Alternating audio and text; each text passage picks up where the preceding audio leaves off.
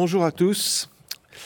Alors la séance euh, d'aujourd'hui euh, va porter sur la conception œcuménique de la science. Parce que puisque notre approche est métaphysique, alors nécessairement la métaphysique influe sur la vision du monde, sur la relation entre la foi et la raison. Et, donc, euh, c'est une bonne nouvelle parce que, il faut bien le dire, l'épistémologie dominante, en tout cas depuis les années 70, en Occident, c'est une épistémologie euh, qui est assez pessimiste. C'est l'épistémologie de, Jacques Monod, du hasard et de la nécessité, qui est un de ses ouvrages célèbres, où il n'y a pas de sens, où il n'y a pas de cohérence. Euh, retrouver une métaphysique œcuménique, retrouver un, dialogue entre la foi et la raison, c'est permettre euh, de penser la vérité en tension, qui donne du sens et qui permet euh, de tenir ensemble, non seulement, comme je le disais précédemment, du point de vue théologique, la gloire et la mémoire, la loi et la justice, mais aussi de tenir, du point de vue philosophique, quatre grandes définitions de la vérité comme correspondance entre le réel et sa représentation, comme euh, stabilité, comme euh, euh, cohérence également entre ce qu'on dit, ce qu'on fait, et comme consensus. Euh, ces quatre grandes définitions de la vérité, elles ont été développées dans la philosophie par Aristote et Platon, euh, euh, par Augustin, par Peirce, par toute une série de philosophes que je ne vais pas citer. Mais aujourd'hui, grâce à cette métaphysique œcuménique, on peut tenir ensemble ces différentes approches de la vérité. Et ça permet d'aboutir à une nouvelle épistémologie qui non seulement et euh, euh, transconfessionnelle, transreligieuse, transconvictionnelle, mais aussi transdisciplinaire. Et on l'a dit, ça n'est pas du syncrétisme, ça n'est pas un mélange de, petits bouts de, philosophie, comme si on était dans un supermarché et qu'on prenait un peu ce qu'on veut. Non, c'est bien le respect des différents niveaux de conscience, des différentes traditions aussi, mais en même temps, la capacité à les penser ensemble, la capacité à, les, à les, voir de façon inclusive grâce à cette méthodologie dont on a parlé, euh, de la ternorité, du personnalisme, etc. Donc, euh, je pense que c'est extrêmement euh, important, c'est un tournant c'est un, des, fruits des dialogues euh, écuméniques et interreligieux. Mais il faut revenir un peu là-dessus. Et je voudrais d'abord faire euh, ce retour sur euh, cette épistémologie qui est encore dominante aujourd'hui, qui est celle du scientisme. Ensuite, je reviendrai sur l'apport de la transdisciplinarité, qui très récemment a été aussi mise en avant par le pape François dans son adresse aux universités catholiques. Et puis, euh, je dirais un dernier mot sur les conséquences, cette fois sur le plan religieux, de cette nouvelle épistémologie. Mais d'abord, euh, je voudrais revenir sur euh, donc cette critique de la conception scientiste de la science. En fait, au départ, pour Émile Littré, la science, c'est tout simplement la connaissance qu'on a de quelque chose.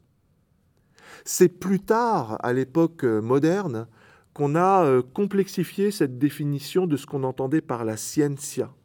Et en particulier un penseur euh, allemand qui s'appelle Christian Wolff, qui, date, euh, qui a vécu au XVIIIe siècle et qui a défini la science comme l'usage de pouvoir démontrer ce que l'on affirme, de le déduire de principes certains et immuables par voie de conséquences légitimes. Donc là, on est passé d'un d'un autre monde. Euh, on est passé à un autre monde. Alors que la science, au départ, c'était tout simplement la capacité à, dévoiler les essences dans cette, dans cette pensée grecque de l'alétheia, Là, on est vraiment dans un projet d'ordonnancement des phénomènes. Et Michel Foucault l'a très bien montré dans ses différents ouvrages, et notamment Les mots et les choses. Mais à force de vouloir euh, ordonnancer les phénomènes, d'organiser le, visible, on en est venu à, penser que savoir, c'est pouvoir. C'est une dimension qui est extrêmement prégnante dans l'épistémologie euh, positiviste. Alors que euh, si, du point de vue de la, métaphysique euh, œcuménique, je pense que la science doit être comprise comme un effort humain, à la fois pour conceptualiser, mais aussi pour symboliser. Il faut, il faut tenir les deux ensemble. il faut comprendre cette capacité de l'épistémologie de retrouver le référent. Si on parlait du, symbolisme, là, dans l'épistémologie postmoderne, il n'y a plus de référent. Euh, il n'y a plus le monde des noumènes. On est uniquement dans, une, euh, dans, le visible. Là, on cherche à articuler le, référent, le signifiant, le signifié. Comment? Par le recueillement, l'interrogation. Il y a un philosophe qui s'appelle Francis Jacques qui insiste sur l'interrogation, bien entendu sur le dialogue, et finalement sur le jugement. Recueillement, interrogation, dialogue et jugement, euh, c'est ça qui permet d'avoir cette intelligence euh, spirituelle et intégrale, et du monde, et des hommes, et de Dieu, et donc d'avoir une conception euh, de la science holiste, et pas simplement coupant les cheveux en quatre. C'est Bassarab Nicolescu qui explique qu'il y a 50 ans, il y avait euh, euh, à peu près une soixantaine de, disciplines dans les universités. Aujourd'hui, il y en a plus de 8000. ça c'est devenu ultra euh, spécialisé, alors que cette, épistémologie nouvelle, elle permet une cohérence, une vision holiste des choses. Elle met au centre la notion de conscience, puisqu'on a parlé du personnalisme. Et c'est par cette notion de conscience qu'on peut réconcilier le bien et le beau, le vrai et le juste, et du coup de sortir de cette crise dont parle Charles Taylor, qui est un philosophe euh, canadien, catholique, et qui dit le malaise de la modernité aujourd'hui, c'est quoi? C'est la disparition des horizons moraux, l'éclipse des fins face à une raison instrumentale effrénée, et la perte de la liberté. C'est comme ça qu'il définit euh, notre crise épistémologique actuelle, qui est, euh, voilà, chacun peut constater euh, notre consumérisme, notre individualisme et toutes ces tensions qui conduisent à toutes ces, toutes ces guerres autour de nous. Donc cette nouvelle épistémologie, elle permet un nouveau euh, regard sur le monde et il y a plusieurs scientifiques qui sont dans cette mouvance. Euh, je ne peux pas les mentionner tous, mais il y en a un que j'aime beaucoup qui s'appelle Rupert Sheldrake, qui est un, Britannique, membre de l'Académie des sciences, qui est un biologiste et qui euh, explique que la conscience, n'est pas uniquement ce qu'on a dans le cerveau. Tout être vivant est capable de louer le Seigneur. C'est biblique. Et donc, lui, d'un point de vue scientifique, il dit il y a une résonance morphique. Il y a des phénomènes qui nous dépassent, mais qui permettent de comprendre comment fonctionne le monde vivant, les animaux. Euh, il, étudie de près le, rapport euh, homme-animal, il, étudie tous les phénomènes de télépathie, par exemple, et il explique ça de façon très savante, j'ai pas le temps de le faire, à partir de cette théorie de la résonance magnétique qui relie les organismes à des, à des flux d'énergie plus vastes. Donc voilà, on sort du scientisme, et on arrive à cette nouvelle épistémologie dont la, caractéristique principale, on l'a dit, est d'être transdisciplinaire. Et la transdisciplinarité, encore une fois, c'est cette euh, capacité à penser les différents, différents niveaux de réalité, microphysique, euh, macrophysique, biologique, avec les forces de potentialisation, d'actualisation, et de comprendre qu'il y a des niveaux de conscience qui sont capables d'accéder à ces différents niveaux de réalité et qui interagissent entre eux. Finalement, cette euh, épistémologie transdisciplinaire, elle associe l'ouverture occidentale à la transcendance personnelle au sens oriental de l'harmonie, de cette euh, harmonie cosmique du yin et du yang. Elle tient ensemble la personne, la conscience et la réalité, euh, qu'elle soit comprise comme créée ou, ou incréée. Et ça, ça me paraît essentiel comme changement de paradigme, parce que la conscience, il faut le comprendre au sens fort du terme. La conscience, n'est pas juste la conscientia, la, connaissance commune. La conscience, en français, ça signifie également le sens moral.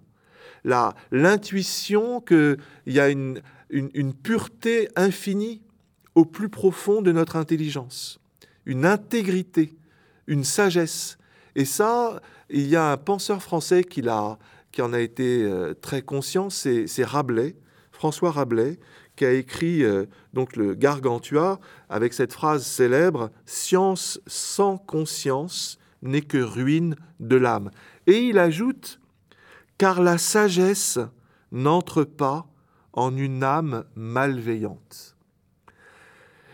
Voilà, voilà un point qui est extrêmement important. On sait par exemple, pour ne prendre qu'un exemple, la science politique et morale aujourd'hui a, a éclaté. Il y a d'un côté ceux qui font de la morale et d'un autre côté ceux qui font de la science politique parce qu'ils considèrent que le monde euh, n'est basé que sur des rapports de force. Eh bien non.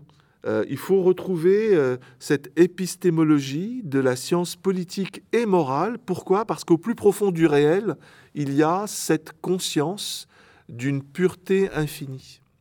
Et ça, c'est pas du tout du wishful thinking, c'est pas du tout euh, euh, un rêve pieux.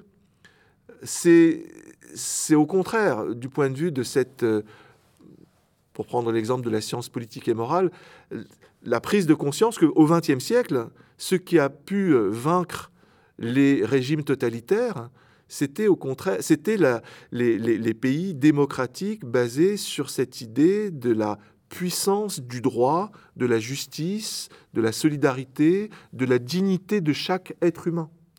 Donc cette dimension de, de moralité de la science politique, c'est la plus réaliste euh, que euh, celle de la, de, la réelle politique qui, qui, qui ne s'arrête qu'aux apparences visibles de la puissance euh, militaire ou des discours tapageurs. Alors tout ça, et c'est mon dernier point, ça a des conséquences sur euh, l'ecclésiologie. Cette épistémologie transdisciplinaire, euh, c'est une, épistémologie en tension qui permet, par exemple, de tenir ensemble quatre grands pôles euh, quatre grandes représentations de l'Église. Il y a l'Église comme temple de l'Esprit Saint, du côté de la gloire. Il y a l'Église comme corps du Christ, du côté de la mémoire, de l'institution. Il y a l'Église comme arche du salut, du côté de la loi. Et puis, il y a l'Église comprise comme la maison du Père, du côté de la justice, parce que le Père fait lever son soleil sur les méchants comme sur les bons. C'est une justice qui dépasse la justice des hommes.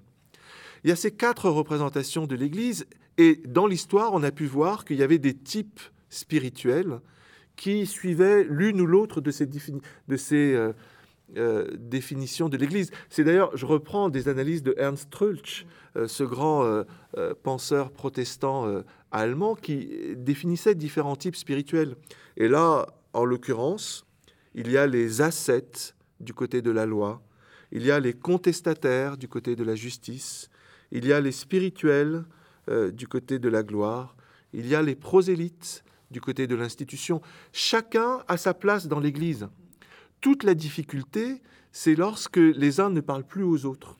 Et donc, une nouvelle épistémologie euh, œcuménique va consister à faire en sorte que ces pôles ne s'éclatent pas, qu'il n'y ait pas de, rupture entre la foi et la raison non plus. Parce que ça, ça produirait soit un ultra-sécularisme, soit un ultra-fondamentalisme. Il s'agit de, tenir ensemble les différents pôles euh, des représentations et les différents types spirituels. Et comme ça, on parvient à éviter euh, euh l'une des grandes tentations des religieux, c'est d'identifier sa foi avec les frontières du salut. Ça a été la grande force de l'Église catholique au moment de Vatican II, justement avec le fameux subsistit in, de dire l'Église du Christ, elle est présente dans l'Église catholique, mais elle ne s'y limite pas. Il y a quelque chose qui dépasse, il y a, une Église invisible. Euh, eh bien, c'est ce travail-là que, notamment, euh, aujourd'hui, les églises orthodoxes doivent faire. Elles ont tendance à dire, à s'identifier, à se comprendre comme étant l'Église une sainte catholique et apostolique. En réalité, la foi la plus profonde de l'Église, c'est de dire, de tendre, de croire en l'Église une sainte euh, catholique et apostolique sans nécessairement s'identifier. Voilà euh, des conséquences importantes, je pense, de l'épistémologie euh, œcuménique sur l'ecclésiologie. Et donc, alors, je propose donc à Anne-Marie de, de reprendre la discussion sur euh, cette épistémologie euh, écuménique. Merci beaucoup Antoine. Nous parlons beaucoup de signes du royaume, c'est-à-dire une, euh, réalité plus proleptique que déjà arrivée. On, hésite à, identifier ici et maintenant le royaume, parce que ça donne lieu à des, justement des absolutisations euh, indu. Néanmoins, dans le travail écuménique, il existe aussi des réalisations, des réalités. Euh, et ce sera mon sujet. Donc c'est un sujet très concret. Euh, c'est un objet en réalité. il s'agit de cet objet qui s'appelle la Tobe, traduction écuménique de la Bible. Elle a déjà 60 ans. Alors ça, c'est la transportable mais la, version, je dirais, plus intéressante, c'est celle dite intégrale, avec des notes, donc un appareil critique très important. Je remonte tout de même un tout petit peu en arrière pour rappeler que nous sommes dans le cours concernant euh, la science telle qu'elle est informée par euh, la métaphysique euh, œcuménique. Et je dirais que ce, qui a conduit à, réaliser une nouvelle traduction de la Bible en français, euh, c'est le travail de l'exégèse. Or, qu'est-ce que c'est que l'exégèse sinon déjà une réalité pluridisciplinaire? En effet, pour l'exégèse, on mobilisera l'histoire, l'archéologie, la philologie, notamment euh, la langue hébraïque, araméenne et grecque. On parlera d'archéologie, on parlera de critique textuelle, donc le travail sur les différentes versions, plus ou moins fiables, et finalement d'herméneutique, car cela doit déboucher à une interprétation pour aujourd'hui de cette parole biblique. En deuxième lieu, il faut se garder de, de faire de sa Bible un fétiche ou une mascotte. On peut, être, on peut être très attaché à sa Bible, mais il faut savoir qu'il n'y en a pas une qui soit absolument la meilleure. C'est le contexte qui décidera. En prison, j'ai longtemps été aumônière en prison, une Bible en, en français courant sera très utile. Il y a des Bibles qui se prêtent à un usage liturgique. On peut préférer sa Bible crampon alors que d'autres lisent leur Bible Louis II. On sait que des Bibles ont aussi constitué des monuments littéraires et de civilisation. Quand on pense à la Bible de Luther, donc en allemand, des Lutherbibel, euh, quand on parle à la Bible de Genève pour les presbytériens, euh, donc écossais et, des États-Unis, et pour toute euh, l'ère anglo-saxonne, la King James Version, qui sont des monuments littéraires à mettre juste à côté de, de Shakespeare. Alors, nous allons parler, nous, par contre, de la francophonie, donc d'une Bible en français.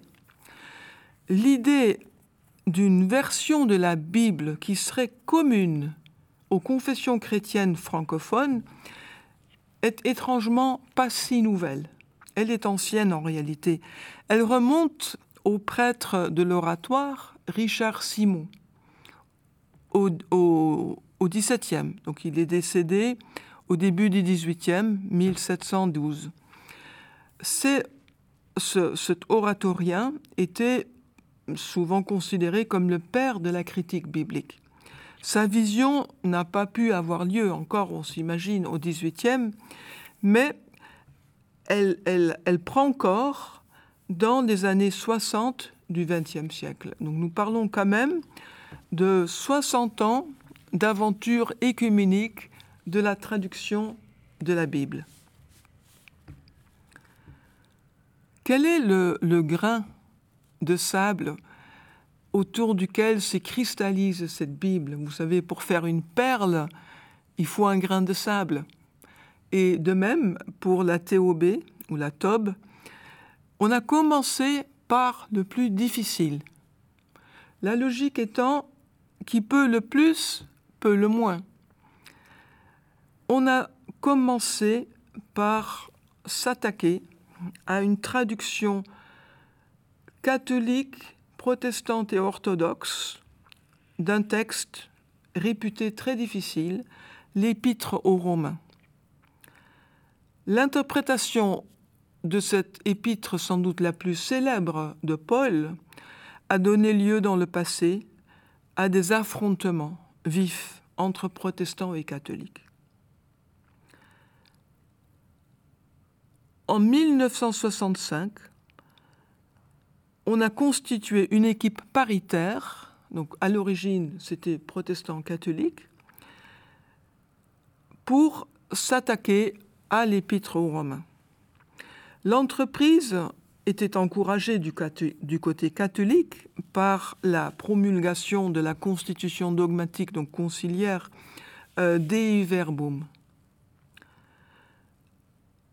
Un an plus tard, l'équipe a, pu se rendre compte que le pari était gagné. La chose était faisable. Puisqu'on pouvait traduire ensemble l'épître aux Romains, on pouvait se lancer dans la traduction de toute la Bible.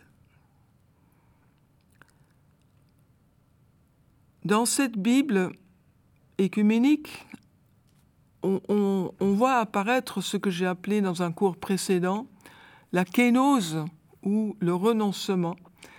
Euh, les catholiques, par exemple, seront peut-être un peu surpris de voir tout le temps le nom du grand prophète Ésaïe au lieu de Isaïe.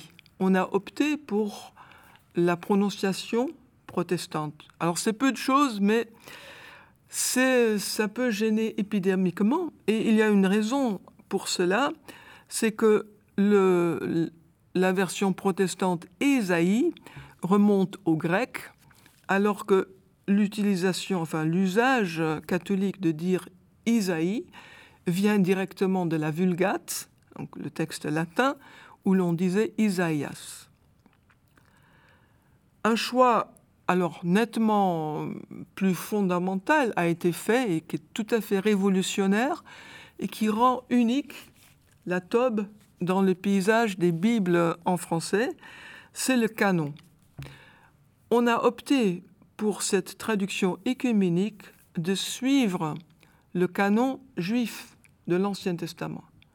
En trois syllabes Tanakh, Torah, Nebi'im, Ketubim donc la loi, les prophètes et à la fin les écrits, c'est-à-dire proverbes, psaumes et compagnie. Donc l'Ancien Testament se termine non pas sur les prophètes, mais sur les livres sapientiaux. Je, je simplifie parce que dès qu'on entre dans le canon, ça devient très compliqué. Le Nouveau Testament apparu donc en entier en 72 et l'ancien en 1975. Une deuxième étape très importante pour le travail écuménique est franchi avec une nouvelle édition en 2010, une participation beaucoup plus importante et explicite de la partie orthodoxe fait apparaître son influence dans l'annotation de certains passages, car il y a des notes de bas de page qui sont presque des petits traités, j'en donnerai un exemple, et surtout, toujours dans cette histoire complexe de canon, on a ajouté des livres qu'on va appeler pour la facilité deutéro-canoniques, qui sont utilisés dans la liturgie des églises orthodoxes. Il s'agit des livres 3 et 4 Esdras, de 3 et 4 Maccabées, de la prière, très belle prière de Manassé, et d'un psaume, le numéro 151. Une autre option a été d'oublier le verbe prophétiser, qui décrit l'activité du prophète porte-parole de Dieu, donc qui porte l'oracle divin, mais qui, à cause de l'utilisation dans la langue euh, populaire, donc commune, euh, ouvre la porte à un contresens. Car prophétiser, c'est compris au sens usuel de Madame Soleil, c'est-à-dire de prédire. Or, le prophète ne prédit pas, il est porteur de l'oracle et dans la traduction, on dira dorénavant parler en prophète ou parler comme prophète. Une dernière remarque et de taille concerne l'évangile selon Jean. En, ce qui concerne le Nouveau Testament, mais surtout l'évangile selon Jean, on a entendu une suggestion forte de l'amitié judéo-chrétienne de France pour repenser la traduction systématique du grec judaoi par juif dans l'évangile joannique. En français, le terme juif ne veut dire, enfin, n'a que deux acceptions. Soit quelqu'un ou quelqu'une, enfin, un ou une adepte de la religion juive, ou, deuxièmement, un descendant de Jacob. Mais dans l'évangile joannique, sous le terme de judaïoi, se cachent en réalité quatre réalités. La première, c'est soit les Judéens, soit les autorités du judaïsme, soit un ou une adepte du judaïsme, soit un descendant de Jacob. Et quand on parle des autorités du judaïsme, il s'agit, dans le contexte de l'Évangile, des membres du sacerdoce de Jérusalem. Donc on a, essayé de traduire de manière plus fine, à donner chaque fois, dans les 68 occurrences du terme juif dans l'évangile de Jean, chaque fois on a traduit de façon plus juste et plus proche du texte. Dont à propos de l'épître aux Romains, on trouve dans la, théo, dans la tobe intégrale une note très importante où l'on fait l'histoire de l'interprétation de cet épître fondamental et selon l'heureuse formule du pasteur Marc Bögner, le texte de nos divisions est devenu le texte de notre rencontre. Merci. Magnifique.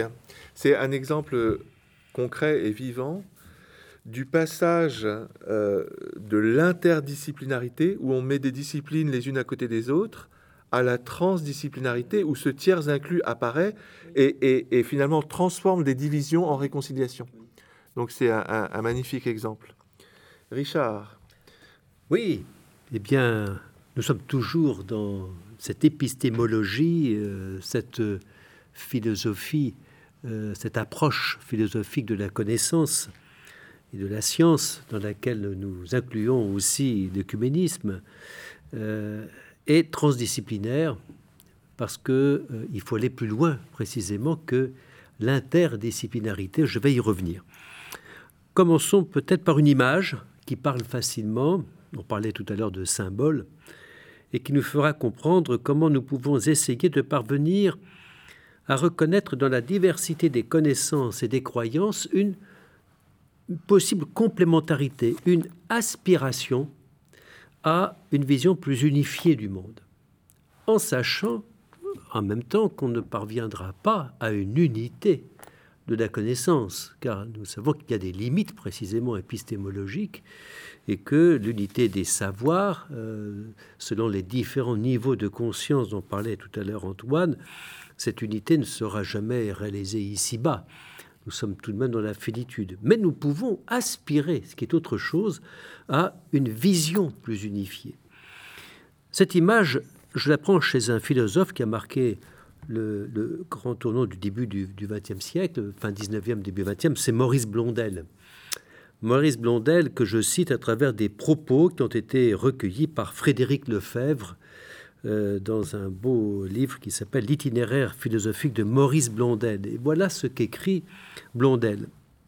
Si nous voulons accéder davantage à la science du réel, il voulait dire par là la science du concret, cette science du concret des singularités individuelles, qui porte en elle la présence de l'universel, concret universel, on parlait tout à l'heure de euh, actualisation, potentialisation, il ne suffit ni de satisfaction intuitive fragmentaire, ni non plus, et encore moins, de théorie générale de construction métaphysique abstraite.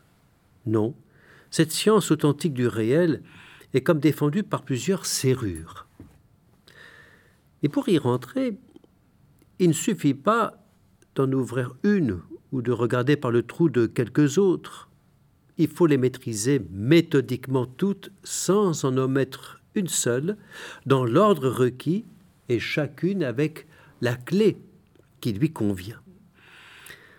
De ces clés nécessaires à l'accès de la réalité, l'art en est une, mais n'en est qu'une, comme le à des degrés inégaux la science positive, la poésie, la métaphysique, la métaphysique bien comprise, cette fois-ci, qui va au cœur des choses, comme on le rappelait tout à l'heure, pas une métaphysique abstraite. La 16, et pourquoi pas la mystique aussi, même sous certaines réserves, faute desquelles on risque de se croire parvenu au fond du sanctuaire de cette euh, science réelle, alors qu'on n'a même pas franchi le vestibule.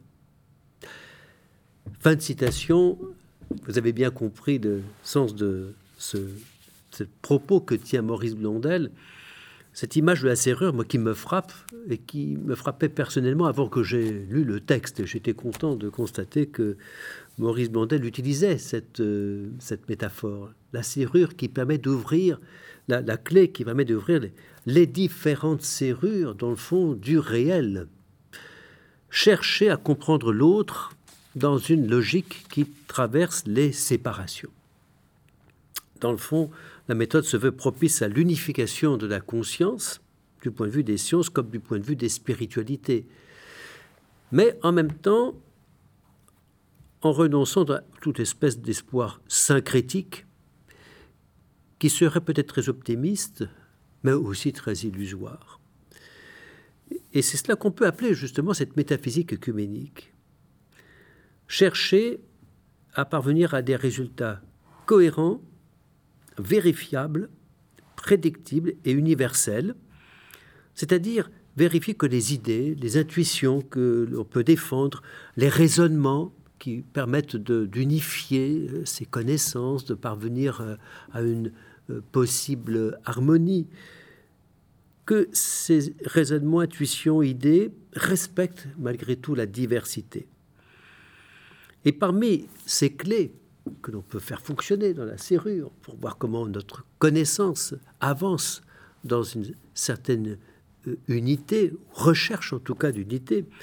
Parmi ces clés, il y en a une centrale, peut-être ce serait à la rigueur même la première, c'est ce que George Gadamer a travaillé dans un très beau livre, et pas seulement d'ailleurs dans ce livre-là, Vérité méthode, c'est la tradition. La tradition qui est notre lot commun, qui est notre patrimoine en quelque sorte. Euh, on sait qu'il faut distinguer entre la tradition avec un grand T et puis les traditions euh, avec un petit T. Euh, la tradition, c'est ce, c'est ce qui nous met en communion, c'est se donner dans, le, dans lequel nous nous situons déjà de par la prière du Christ, de l'unité, cette histoire dans laquelle nous sommes inclus et dont nous nous recevons précisément. Et l'herméneutique, l'herméneutique est la discipline philosophique qui cherche à se donner les moyens de comprendre l'autre, le rapport à l'autre, interpréter. Interpréter dans le sens euh, diachronique, c'est-à-dire euh, par rapport au passé, euh, le passé dont nous venons, mais aussi au sens synchronique, comprendre l'autre, celui avec qui je peux dialoguer. Et Georges Gadamer nous donne, ou tâche de nous donner, les moyens philosophiques pour comprendre cette tradition qui n'est pas figée, qui n'est pas seulement répétitive ou reproductive de ce qui nous vient du passé, mais qui est aussi productive, c'est-à-dire qui enrichit, qui s'enrichit. On a vu précédemment qu'il y avait un développement du dogme. Euh, oui, la tradition est productive en quelque sorte, elle enrichit la compréhension que l'on a de cette tradition. C'est ce que notre auteur appelle une herméneutique dialogique, une rencontre des horizons. Et c'est vrai par rapport à l'écriture, dans la dimension diachronique dont je parlais tout à l'heure, mais aussi dans cette dimension synchronique, dans notre rapport à l'autre, dans euh, le dialogue de nos confessions. On voit d'ailleurs, en l'occurrence, que Georges Gadamer n'était pas très loin, euh, par exemple, de Hannah Arendt, avec euh, sa, critique de la culture et de la condition humaine, où elle réfléchissait, dans le fond, sur le fait que nous sommes issus d'une tradition. Nous nous trouvons constamment au sein de traditions. Et cette immersion, écrit-il, exclut toute attitude objectivante, c'est-à-dire qui fige cette tradition comme un objet, un objet qui, qui s'imposerait à nous comme quelque chose d'étranger. Mais non, la tradition ne nous, ne nous est jamais étrangère, car cet apport est dès toujours ressenti comme nôtre. Et à partir de là, on comprend que la rationalité compréhensive puisse euh, consister en un dialogue. La tradition euh, dépasse, en quelque sorte, quand elle, elle est écrite avec un grand T, les traditions éparses, en quelque sorte. C'est la raison pour laquelle, pour en revenir à nos confessions chrétiennes, je, reprends ce que disait Antoine tout à l'heure, euh, c'est comme un, triangle à trois pointes euh, avec euh, la mémoire fidèle, davantage exprimée par les orthodoxes, avec la sagesse des conciles. Hein. L'autre pointe, la primauté, le magistère, sur, laquelle, sur lesquels euh, le catholicisme romain insiste davantage. Et puis enfin l'écriture, troisième pointe, l'écriture selon le protestantisme. Trois manières d'envisager la tradition, trois points d'appui différents, mais évidemment euh, qu'on pénétrait naturellement comme nous le savons bien.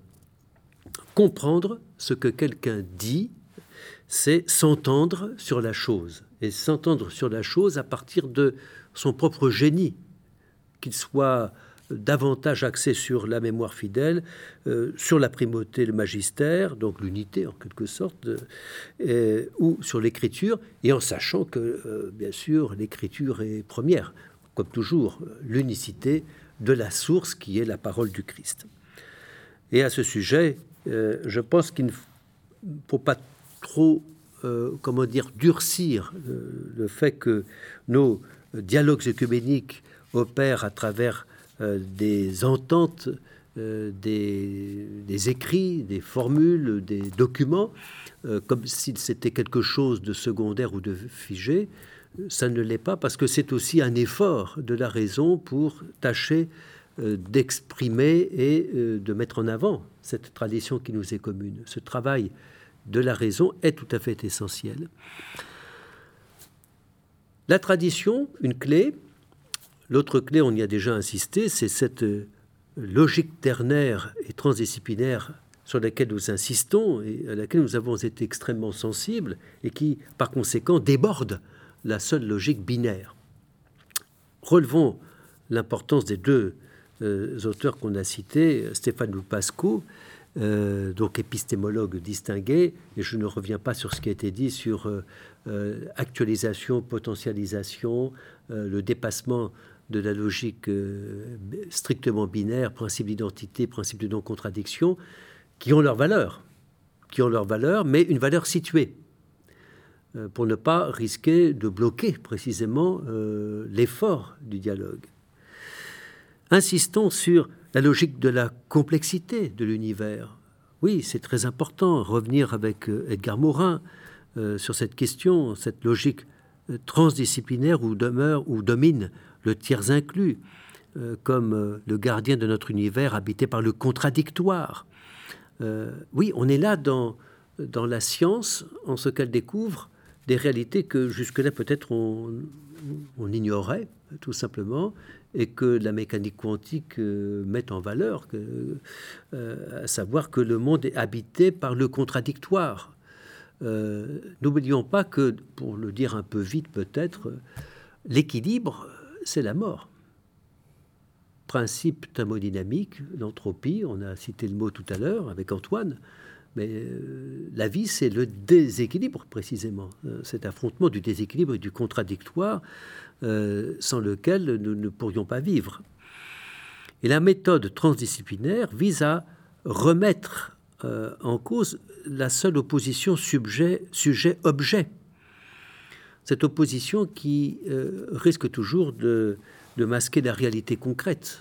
C'est que précisément les sujets que nous sommes, sujets pensants, et Descartes nous a habitués à cette réalité, n'est pas opposé à ce que nous pensons être simplement des objets autour de nous. C'est nous qui fabriquons les objets et qui, en les fabriquant, les, euh, les, les, comment dire, les réifions comme, comme précisément quelque chose de, manipulable.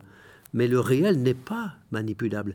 Nous le verrons, j'espère, avec euh, notre entretien sur l'écologie en particulier, avec Bruno Latour, avec le travail qu'il a fait et qui permet de remettre en cause, là aussi, cette logique binaire, sujet objet. Le dialogique domine, conformément à cette pensée de la complexité. Articuler les connaissances. Je suis très frappé de voir à quel point dans notre monde contemporain on est si peu sensible à ça. C'est-à-dire euh, euh, cette, euh, cette incapacité qui, est la nôtre de dépasser, ou en tout cas d'interroger, plus exactement, de questionner cette, poussière finalement de connaissances dont on parlait tout à l'heure, qui ne parviennent pas à une sagesse ou à garantir à l'homme une certaine sagesse. Peut-être que c'est la grande interrogation de Günther Anders dans l'obsolescence de l'homme, c'est que la question de savoir qui sommes-nous, dans le fond, devient une question superfétatoire et qui manque singulièrement son but, malheureusement aujourd'hui, parce que cette attitude euh, parce qu'elle finit par euh, euh, faire renoncer l'homme à être lui-même. On citait tout à l'heure la, constitution apostolique Veritatis Gaudium en 2007, la joie de la vérité, qui est donc un document destiné aux, institutions de formation, aux universités, aux académies catholiques, signé par le pape François, et qui a promu comme le disait Antoine tout à l'heure, la transdisciplinarité comme disposition et fermentation de tous les savoirs dans l'espace de lumière et de vie offert par la sagesse qui émane de la révélation de Dieu. C'est pas mal formulé. Hein. et dans ce texte, le pape François dit que la transdisciplinarité, en l'occurrence, c'est la forme forte de l'interdisciplinarité. Alors là, on est dans une clé. Une clé qui fonctionne dans une serrure. Euh, c'est la forme forte de l'interdisciplinarité. Euh, la seule interdisciplinarité qui serait une sorte de dialogue entre les disciplines n'étant qu'une forme faible de l'interdisciplinarité. Je crois qu'il a raison d'insister dessus, et je suis heureux que le mot apparaît sous la plume du pape François. Enfin, quelques précisions critiques très rapidement. N'oublions pas tout de même que les savoirs ne sont pas toujours sur les mêmes registres. Donc tout ce que je viens de dire, qui est, j'espère, positif et pas seulement optimiste, euh, et qui est créateur, euh, doit pas nous empêcher de nous méfier, comme le disait Roger Lesgar, qui était euh, président de la Cité des sciences et de l'industrie.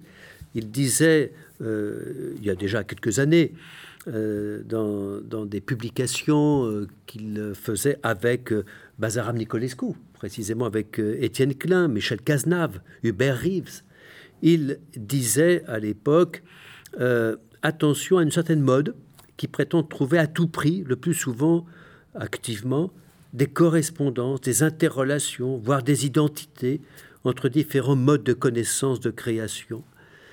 Cette mise en garde est salutaire en même temps, parce qu'elle nous évite, euh, une forme de totalité qui serait, euh, je dirais, illusoire.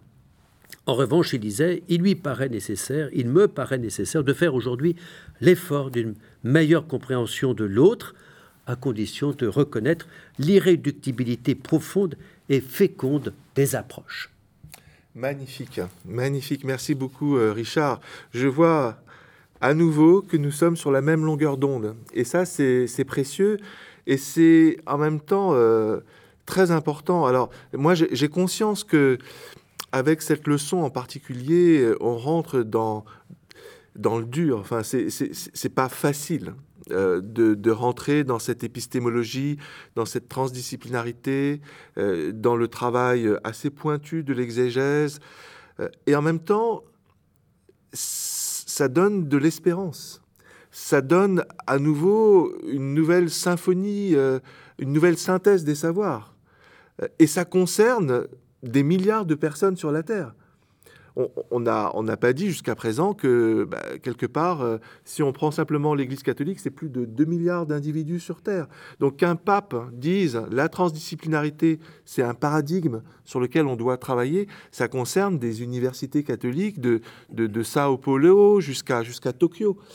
Donc ça veut dire, c'est peut-être pas facile euh, de rentrer dans cette leçon, mais j'invite nos nos, auditeurs et, à tous ceux qui nous regardent de, faire l'effort peut-être de, regarder, d'écouter plusieurs reprises ce qu'on a dit, de travailler les textes euh, qu'on a mentionnés, parce que c'est réellement euh, une approche nouvelle. Mais je ne sais pas comment, euh, Anne-Marie, tu, réagis par rapport à... Merci, merci à vous deux, et j'aimerais réagir tout de suite à ce que tu viens de dire, Richard, parce qu'en t'écoutant, j'ai trouvé très belle cette image des serrures, donc toutes les clés ne sont pas identiques. On ne va pas mettre la clé de la création artistique avec sa liberté inhérente et radicale sur euh, la serrure de la science en laboratoire qui permet d'élaborer des antibiotiques, des vaccins, à mettre des prothèses. Alors Dieu merci, dans le domaine de la médecine, quel progrès n'avons-nous fait pas? Euh, et il ne faudrait pas effectivement qu'une certaine critique du positivisme euh, fasse paraître notre propos comme un propos obscurantiste. Ça n'est pas du tout le cas. Mais j'aime beaucoup cette image qui finalement est une, image de la nuance et de la gradation du contexte. Euh, donc cette image des, des, serrures et des clés est vraiment très utile, il me semble. Alors, en, t'écoutant, toi, Antoine, j'ai pensé que il faudrait commencer à voir le reste du vivant en ne partant pas de ce qu'ils ne savent pas faire. Par exemple, les végétaux n'ont pas notre capacité de, de, mobilité, ils sont immobiles. Les animaux non humains, on les identifie par le fait qu'ils n'ont pas le langage humain. Il y aurait aussi aujourd'hui une toute autre euh, perspective qui est de partir des compétences spécifiques, par exemple des arbres ou des animaux. C'est ce que Emmanuel euh, à développer quand il, il, nous invite à changer le mot point de vue par le mot point de vie. Et donc cette, ce décentrement est très utile pour nous, ça nous ouvre l'horizon, ça nous rend attentifs au cosmos et à la variété des, capacités. Donc tu as parlé de Sheldrake, euh, des animaux qui, non humains, qui visiblement ont, conscience, ont, une espèce de prémonition euh, du tsunami qui s'approche et que nous ne sommes pas capables d'appréhender avant qu'il n'arrive.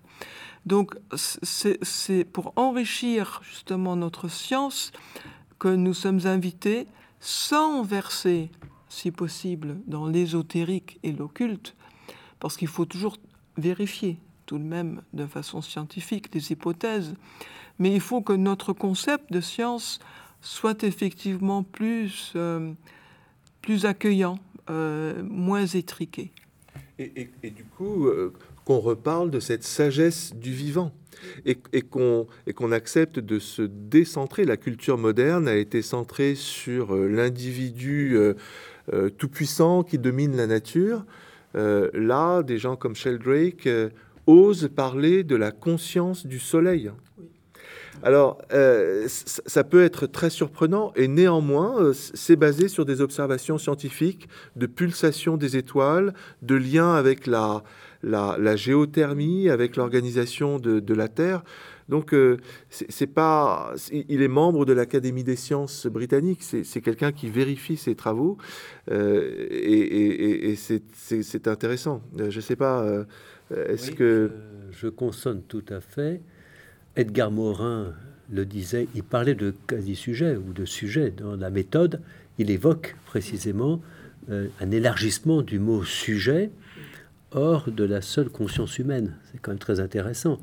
Et c'est ce que reprend aussi d'ailleurs Bruno Latour dans Face à Gaïa, par exemple, que je réévoquerai, mais c'est tout à fait dans, dans cet esprit, dans l'esprit de ce que euh, quelqu'un qui expose en ce moment euh, au Bernardin, Laurent Grusso, travaille à travers Grasso, pardon, euh, à travers son, sa peinture et un film qu'il nous propose.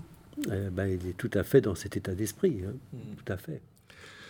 Alors on a un peu de temps. Il y a, des, penseurs qui sont pas forcément très connus du grand public et dont on a parlé tout à l'heure. C'est Maurice Blondel en particulier. Je me suis rendu compte en travaillant ici au Collège des Bernardins euh, que c'était le the best kept secret de, de l'Église catholique. Euh, un, voilà, un auteur dont on parle pas beaucoup, mais qui a fécondé beaucoup euh, le renouveau de la pensée philosophique chrétienne. Qu'est-ce qu'on peut dire de lui? C'est un penseur donc fin 19e, début 20e, qui habitait dans le sud de la France.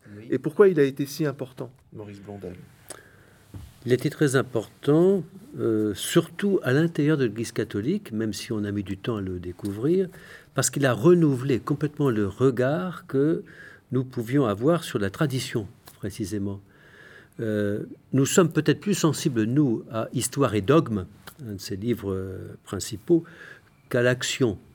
L'action, c'est une aventure davantage philosophique qui ouvre l'action humaine, précisément, à la transcendance, euh, et pas seulement le surnaturel, mais euh, la transcendance, c'est-à-dire la possibilité pour l'homme de s'accomplir dans son agir euh, au-delà de lui-même, et pas seulement dans des finalités immanentes.